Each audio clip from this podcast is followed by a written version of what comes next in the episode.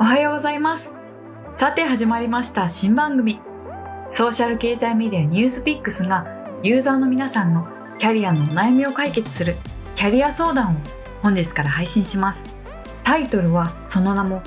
凄腕ヘッドハンターがビジネスパーソンのキャリアの悩みを具体的に聞くラジオ。番組名はすごく長いので、すごキャリと覚えてください。相談役を務めるのはヘッドハンター歴20年以上、木差し株式会社代表取締役の近藤保さんです。通算800件以上のヘッドハンティング実績を持つ近藤さん。皆さんがよく知るあの企業の社長人事も実は近藤さんがということもよくあるんです。そんな B1 ヘッドハンターにキャリア相談に乗ってもらおうというこの企画。今回の相談者はインフラ関連企業に勤務する30歳の庄司さんです。今の会社には新卒で入社して6年間勤務したところ、転職も考えているけれど、自分の強みは何なのかよくわからないというお悩みを抱えています。それでは、近藤さんと庄司さんのキャリア相談をちょっと覗いてみましょう。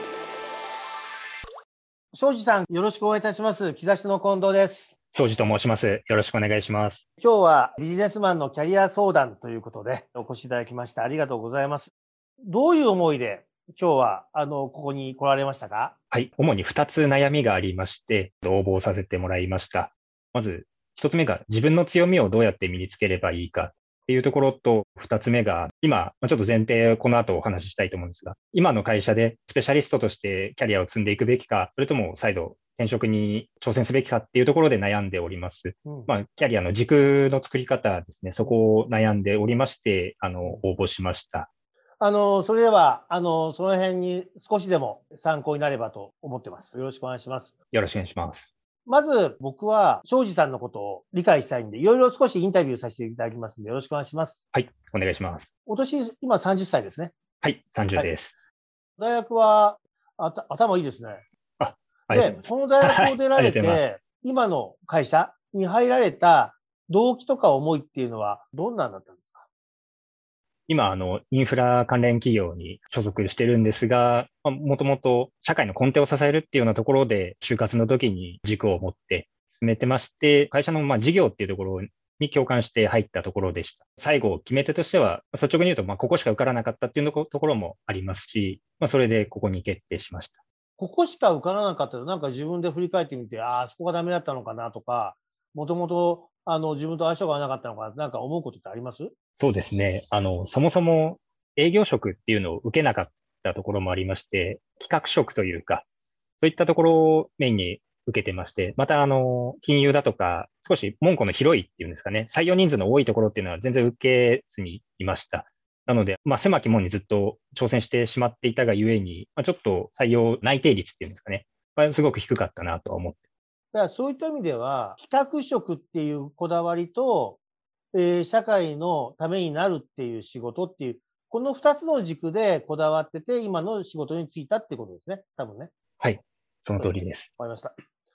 今のお悩みおっしゃった、あ自分の強みをどうしたいかとか、今の会社でどう生きるのか、はたまた外への挑戦って。まず社会に入って、がむしゃらにやってくると、ふと思いにふけるときがあります。なぜ自分の強みとか、今の話、1番と2番のご質問に至ることになったかっていう、なんか、その思いに至る時のなんか自分の心境ってあります？はい。まさにふと考える時期が今だったんですが、今の会社が人事異動が頻繁にありまして、2年に一度は移動していたような状況でして、一つの場所で、まあ実績とか、なんか自分は何をしたぞっていうところが作れないような状況です。また、実際インフラ企業なので、っていうところは関係あるか、年功序列で、ちょっと PR とか、まあ、自分で仕事進めるとかっていうのはしにくい状況です。で過去、まあ、そんな状況にちょっと不安になって、まあ、転職を考えた時もあったんですが、どこに行くっていうところの軸もないので、まあ、様々なところを試しに受けてみたんですが、どどこもうまくいかなかったという状況がありまして、どうしてもこう、転職進めるにあたっても、強みっていうのがどうしても自分の中にないなっていうのにすごく悩みまして、この相談をしました。ジェネラリストっていう形で今進んではいるんですけど、足元がおぼつかないなっていうところも感じて、まあ、去年から DX の関連部署に行って、まあ、専門職としてあの、キャリアを進めることにはなったんですけど、まあ、ちょっと今後、30歳になったタイミングで、このままスペシャリストでいくか、それともちょっと転職をしてすべきかっていうところはすごく悩んだところでした。専門職を選択することによって、DX にずっとできるんですか ?2 年、また2年間のジョブローテーションから逃れられるんですか？はい、逃れることになりました。そうすると、それ、要するに2年間のジョブローテーションで、まあ、ある意味、ジェネラリストを作っていこうというコースから、DX という旗を立てたことによって、DX で自分の仕事を深められるっていうことですね。はい。まだお年も若いと思うんですけど、なんか自分が目指すべきビジネスマンとしての像とか、なんか見本になる先輩とか上司っていらっしゃいます？はい。そうですね。あの、影響を受けた先輩、意味では、この方、技術職の方ですけど、まあ、本当に専門性高くて、あとはまあハードワーカーで、まあ、どんどんどんどん、まあ、実績、若手では実績が作りにくいような会社であっても、本当に専門性とあと熱意武器に、どんどんあの実績作っていってる先輩がいまして、その方にはすごく。おいくつぐらいですか ?6、7個上ですかね。はい。の方ですが。僕、その人をスカウトしたい。いいですね。いや、そういう30代で前見て頑張ってる人で、対応力ある人って絶対いいから、はい。その尊敬する先輩みたいになられるのも一つの案ですよね。やっぱりヘッドハンティングってね、面白くて、30代までのヘッドハンティングは、伸びしろを中心に見るんですよ。転職してきていただいて、どれだけこの人は成長して、うちの会社のためになってもらえるんだろう。なぜか40超えると、即戦力。この人は来てもらったら、何やってもらえるんだろうって思うの。お客様は。だから、今のその30代の方々ってもう本当になんか伸びしろの塊みたいな感じで、いいんじゃないですかね。なるほど。30代が伸びしろなんですね。なんで、なんでかっていうとね、面白くて、39歳まではね、39歳しく22ってやるんですよ。だから、39しく22は17年。あ、俺は社会人になって17年になったんだっていうふうに思うわけ。はい、なぜかね、40歳になった瞬間にね、40しく22ってやんないんですよ。60しく40ってやるんですよ。ご本人もね、どうしても60から引くんですよ。あ、あと20年しかねえとか。で、45だったら45は60しく45なんですよ。やっぱりあと15年しかないと思う。これ自然とやるわけ。もう一個ね、説があって、僕の説があって、はい、45しく24って計算しにくいから、えー、多分そういう計算をしないかもしれないっていう案もあるんですけど、大体ね、40で世の中の企業さんの、はい、えー、そういった転職を考えているヘッドハンティングもそうなんでしょうけども、見方、伸びしろを中心にして、わ、これは原石だぞみたいな。40超えた後は、なぜかこの人は、うちに来て何、どんな即戦力になるんだろうみたいなことで。だから、はい、まずは、今の話で言うと、30代で自分がどう伸びしろのある仕事をしていくかっていう話ですよね。さっき言ったジェネラリストでいろんな様々な仕事を経験しながら、伸びしろを作っていく方も多いです。で、えっ、ー、と、専門職で伸びしろを作っていく可能性もいます。はい、専門性をすごく住宅して、あ、この人専門性がすごく深いから DX で、もっと事業の近いところでやってもらったらもっと面白いから、うちに来て一緒にやりながら、あの、やってよみたいな話になると思うし。はい。40超えると今度は、技術、技術だけのスペシャリストだけじゃなくて、はい、スペシャリストプラス何ができますか？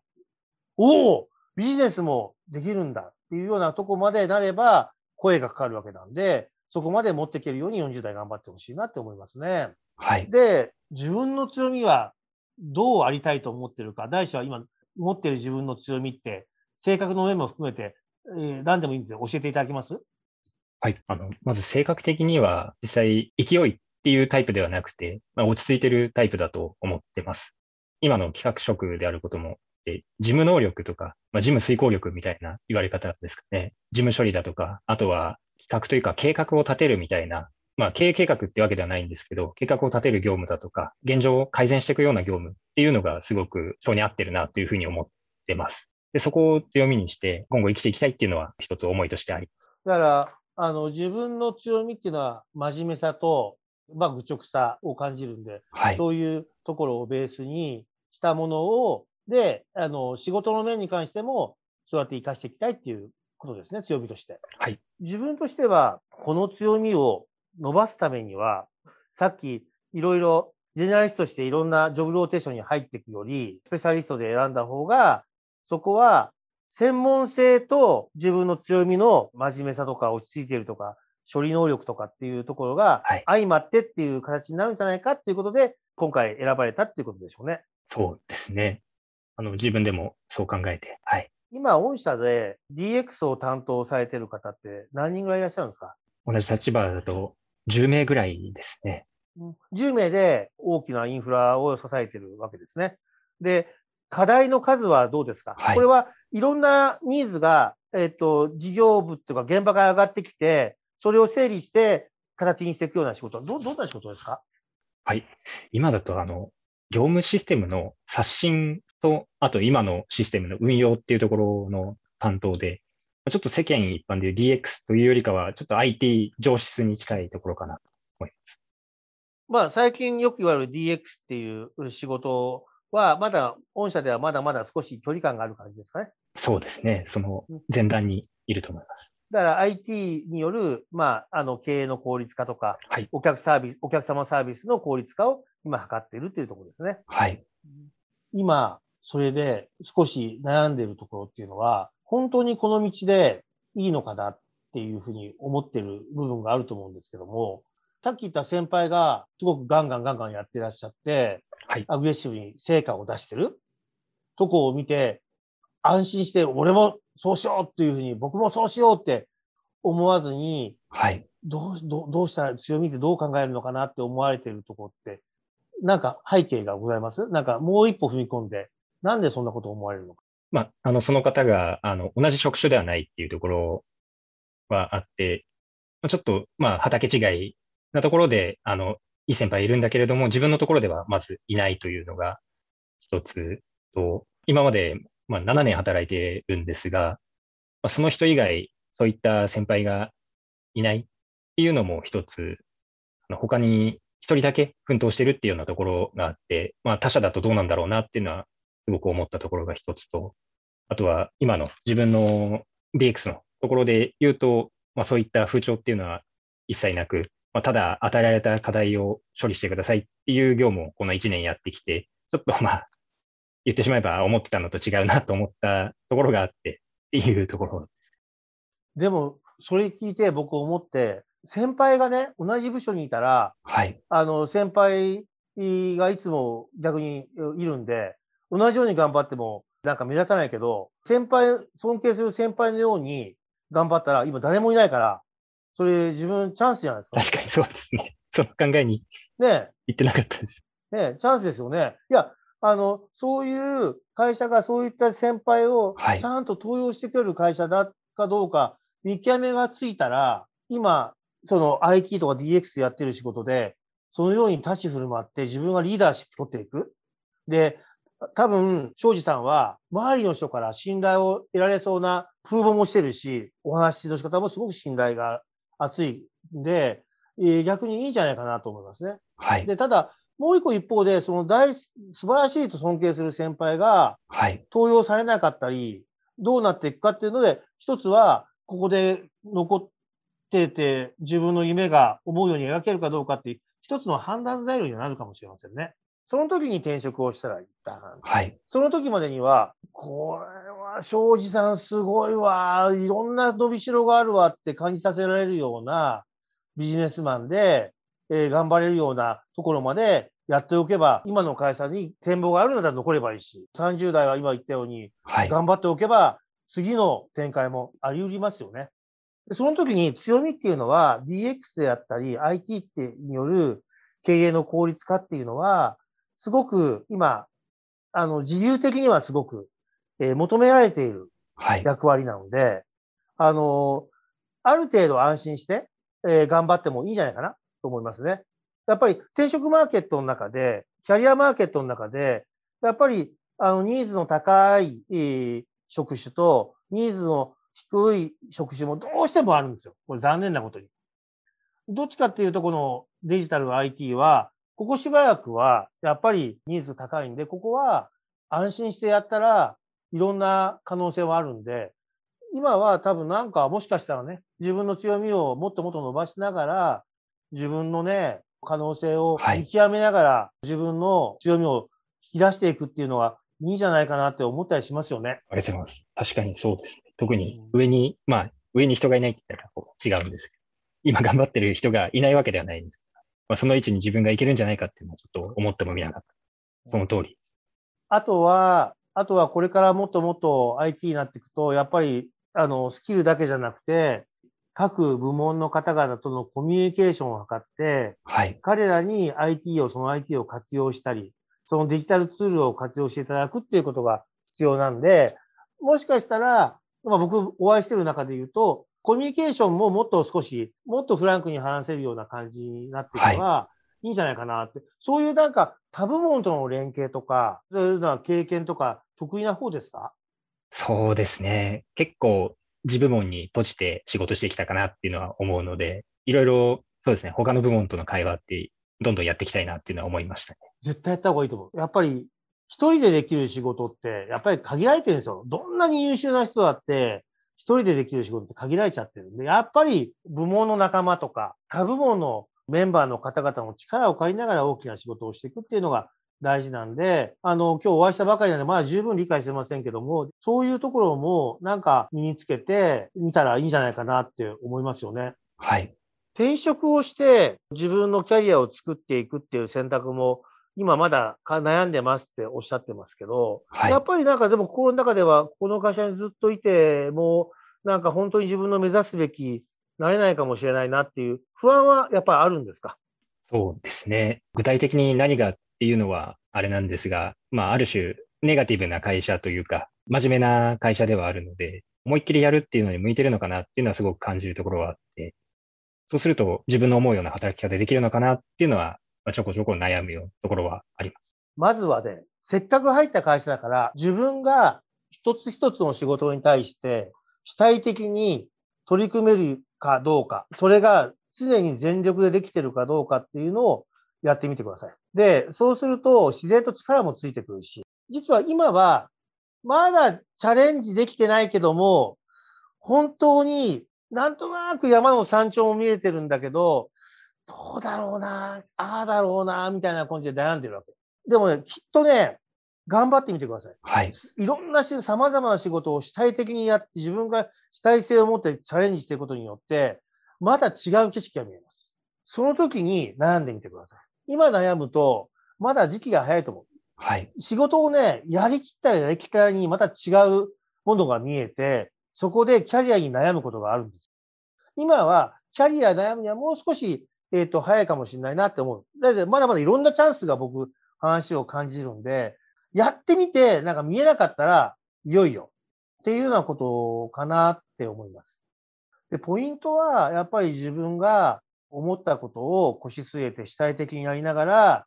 伸びしろのあるビジネスマンに30代の前半になっていく感じ。はい、で、今度じゃあ40代になったら、即戦力としてどこでも声がかかるようなビジネスマンになるためにどうしたらいいのか。っていうようなことを考えられながら、キャリアを作ってみたらいいのかな、なんていうふうには思いました。ありがとうございます。まあ、ちょっとこれ自分でもかんこの後考えたいなと思ったところなんです。伸びしろって、ヘッドハンターの方はどんなところを見られてるのかなっていうのはすごく少し聞いてみたいです。やっぱり伸びしろっていうのは、今やってる仕事に対する思いとか、やっぱりエネルギーですよね。それは真面目だとか、なんか真面目じゃないとかじゃなくて、やっぱり仕事に対する情熱。で、仕事に対しての情熱と、あとそれに対して自分がどういうふうに取り組もうとしてるのかっていう、チャンスというか、戦略性を持ってどうやってやってるかみたいなこと。で、一つでも二つでもいいんで、成功事例があって、たくさんの失敗があるっていうのがいいですね。はい。やっぱ失敗もしずに、縮もこまってる人より、思いっきり球投げて、たまには、あの、デッドボールもしてでも、球投げ続ける人の方が、これはあとコントロールつけたらだけで、お即戦力になるな、みたいなところがあると思うんで、やっぱり主体性を持って、エネルギーレベル高く持って、様々にチャレンジして、失敗もあれば、一つぐらいは成功。ちっぽけでもいいから。そんなのが、なんか聞けたら伸びしろを感じるよね。地頭は良さそうなんで、良さそうでもう大学いいライブ出てるんでいいと思う。僕より頭がいいと思うんで、それで、そういった方が伸びしろを感じる。かな。まあ、まあ一つの例ですけど、他にもいろんな感じ方もあるんだけど、例えば、庄司さんに向かって言うとしたら、そんなところかなというふうに思いますね。ありがとうございます。どっちかっていうと縮こまってる方のタイプかなと思うので、思いっきり球投げたいな。あの、そう、腕をね、少し振りが小さくなって、あの、ストライクゾーンに投げ、球を置きに行くタイプのような気がするんで、はい。いいんだよ、そんな若いうちは。思いっきりなって、ガーってやったらいいんです。それで、失敗もいい経験。はい、で、成功は、ほんの少しだけ成功してもいい。で、それ十分だから、思いっきり頑張ってみたらいいんじゃないかなって思いますね。で、そうこうしてるうちに伸びしろができてくるわけ。で、それがやっぱりビジネスマンとしての体力、体力ですね。球を思いっきり投げ込むことによって、肩もできてくるわけですよ。それが伸びしろになっていくわけ。で、今度実践で40代で、えー、君はじゃあピッチャーになるのか、えー、バッターになるのかどうなんだっていうことになって、即戦力として活躍していくっていう感じになないですかね。うん。ありがとうございます。すみません。先ほどの強みの話の関連で、私の中で、まあ、真面目さ、愚直さからの、まあ、遂行力っていうところは、自分でも認識できたところなんですが、他に強みを作るっていうところについて何か教えていただけることがあったらお聞きしたいです。強みに関しては、ちょっとまあ必ずしも、あの、消費者の言ってる強みと僕の言ってるの少しずれてるかもしれないんですけど、えっと、今おっしゃった、その、真面目だとか業務を的確にやるとかっていう話があったんですけども、もう少しなんか直視的な強み、例えば経理が強いだとか、IT が強いだとかっていう話の中の選び方の考え方で、今この瞬間、変わりないニーズのある強みと、今一瞬、この瞬間だけニーズのある強みっていう、なんていうかな、今だったら、こんな強みがある人がニーズありますよっていう話があるときに、まあ、強みの、強みの選び選び方ね。えー、例えば今だったら、プログラミングだとか、デジタルだとかっていうのは、すごく強みになる。はい。もう一個は、強みっていうのは、なななんか、職種的な強み。これは有効に関係なく、普遍的な強み。例えば、経営的な面で、経営力っていう言葉がもし、まあ、造語でじゃなくて、もしあるとしたら、はい、経営力なんかはどの会社に行っても経営ができるとすれば、それは普遍的な、いつでも求められる仕事として、自分がいつの時代に、どの機会にどういった強みを持ちたいと思っているかっていうのが、強みをの選び方だよね。はい。僕も金融マンとして昔いたときに、自分の強みは、それぞれ任された仕事で強みを作ってたんだけど、どうもこれ違うなと思ったんですよ。なんか、その時その時に、金融が、為替でニーズがあれば、為替を強みにしてみたり、デリバティブが今度はデリバティブを強みにしてみたりやって、そこでそれなりに結果出してきたんだけど、どうもこれ違うなって思ったんですよ、僕。で、これ、これを狙ってるんじゃなくて、何狙んでるのなんか、俺、僕は僕として僕しかできない、えー、強みっていうのを、いつも普遍的な強みを、いつでもニーズのある。金融のデリバティブなんていうのは、ニーズがあるときはすごくニーズがあるけど、なくなるときはなくなっちゃうんですよ。で、これもすごくニーズの高い低いが激しいものより、僕は自分で強みは自分の頑張りが安定、常に積み上がっていって、最後それが自分の強みになるものを、で、なおかつ、いつの時代も求められるものを強みにしたいと思ったんです。それは何だって、その時思ったの自分はその時には、ビジネスマンとして経営ができる人間になりたいなと思ったんです。それは多分自分にとって積み上げていって、自分の血となり肉となっていって、それができるようになったら、自分にいつでも求められる、いつの時代になっても求められる強みになるんじゃないかなって思って、僕はその時金融マンとして、デリバティブがニーズがあるから、デリバティブの人間にはならなかったけど、なぜかって言ったら、それは僕の求めている強みじゃなかった。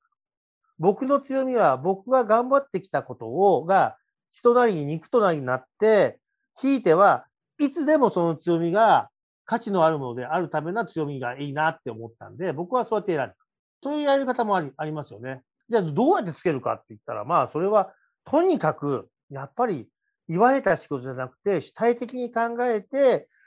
困難でもいいから乗り越えていく。で、それを血となり肉としていく。失敗してもそれを乗り越えていく。そういったことが、やっぱり自分の強みを大きくしていくっていうことだと思いますよね。ありがとうございます。私も同じく変動のない強み、変動のないと言ったらおかしいですけど、少ない強みっていうのを得たいなと思って、まあ、DX 行ったところもあるので。でも DX も IT も、まあ、ここ最近上がってきたニーズだけど、ここ当面しばらくはニーズの強いなんで、そこは普遍的じゃないかもしれない、可能性はあるかもしれないけど、しっかり腰を落ち着けて、えー、頑張れば、あの、とてもいいことになるような職種じゃないかなと思ってるんで、頑張ってもらえたらなと思いますね。ありがとうございます。はい。庄司さん、ありがとうございます。庄司さん、今、転職を考えていらっしゃると思いますが、今、幸いにして目指すべき先輩、こういうふうになりたいなって思える先輩がいる。はい。で、その先輩は他部署にいるから、今の部署で試したら、自分がその先輩みたいになれるかもしれない。今、転職して何があるか、どんな選択肢があるか、僕はわからないけど、それに行くより、まだまだやってみることがあるんじゃないかな。はい。なおかつ、その先輩がどういうその会社の中で進化、発展していくかっていうのも見れる立場にあるんで、まずは今の会社で先輩のように頑張ってみたらどうかな。きっと、それやれば伸びしろがあるビジネスになると思いますよ。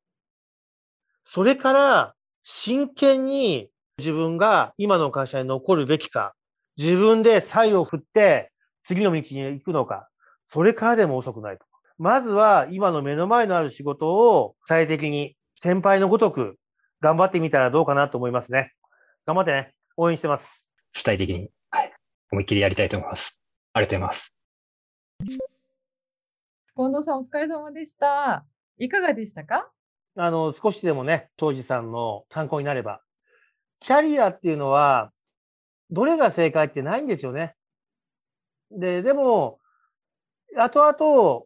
後悔しないように自分で考えて、自分で実践していくっていうのは大事だと思うんですよ。だから、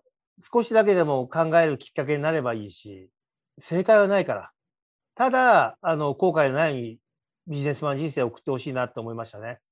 私がお話伺ってて、特に心に刺さったのが、2個くらいあって、まあ2個以上あるんですけど、1個はその伸びしろっていうのが、今やってる仕事に対するエネルギーなんだよって話が、はあ、そうかと思って。近藤さんがよくそのおっしゃってるのが、ヘッドハンターとしてスカウトされる方々、転職考えてない方が多いっておっしゃってたじゃないですか。それもそういうところにあるんですかね。その今の仕事に全力で挑んでる方だからこそ、転職、その考えてない人ほどその伸びしろを感じたりするものなんですか？えっとですね、そのヘッドハンターはそういった方をさらに口説かなくちゃダメなんで、そのエネルギーの源泉を知りたいと思うんですよ。その源泉が単純にお金をもっと稼ぎたいとか、もっと大きな仕事をしてみたいとか、でそこの源泉を理解して、で、そこに訴求して口説いていくっていう形なんです。皆さんエネルギーが強い人っていうのは、単純に何か、何か思いがある。何かコンプレックスがある。それを達成する。ないしはそれを跳ねのけるために頑張ろうとしてる。で、そこをやっぱりビジネスでぶつけていくというような方も多いんで。あともう一個刺さったのが、その、いつでもニーズがある普遍的な強みを作りなさいっていうのが、私もその記者として、じゃあ今、自動車が流行ってるから自動車にしようとか、今メタバースが流行ってるからメタバースみたいな、そういう追いかけ方って違うなっていう焦りが個人的にもあったので、めちゃくちゃそこは個人的に刺さりました。まあ、あの、それだけじゃなくて、やっぱり流行り廃りも、やっぱり少し必要なわけ。えー、実は僕がこうさせてもらえてるのも、23年前にヘッドハンティングというマーケットがあまりなくて、えー、そこに僕がそういった思いで立って、で、業界の広がり、人材マーケットの広がりもすごく後押しになってできたっていう話で、とは言いながらたまたま僕が行ったとこは、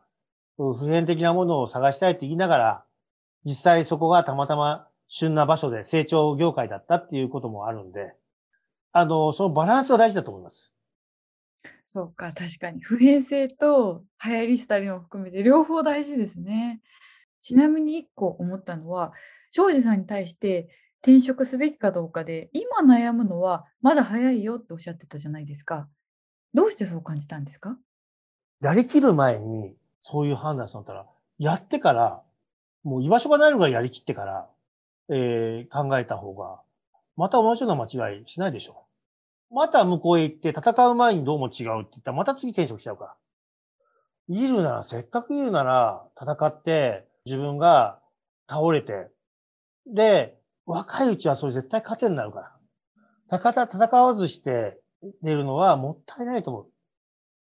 近藤さんのお話聞いて庄司さんも自分ちょっと閉じこまっちゃう側の人間だなっていうふうにおっしゃってたのでそういう意味でも一回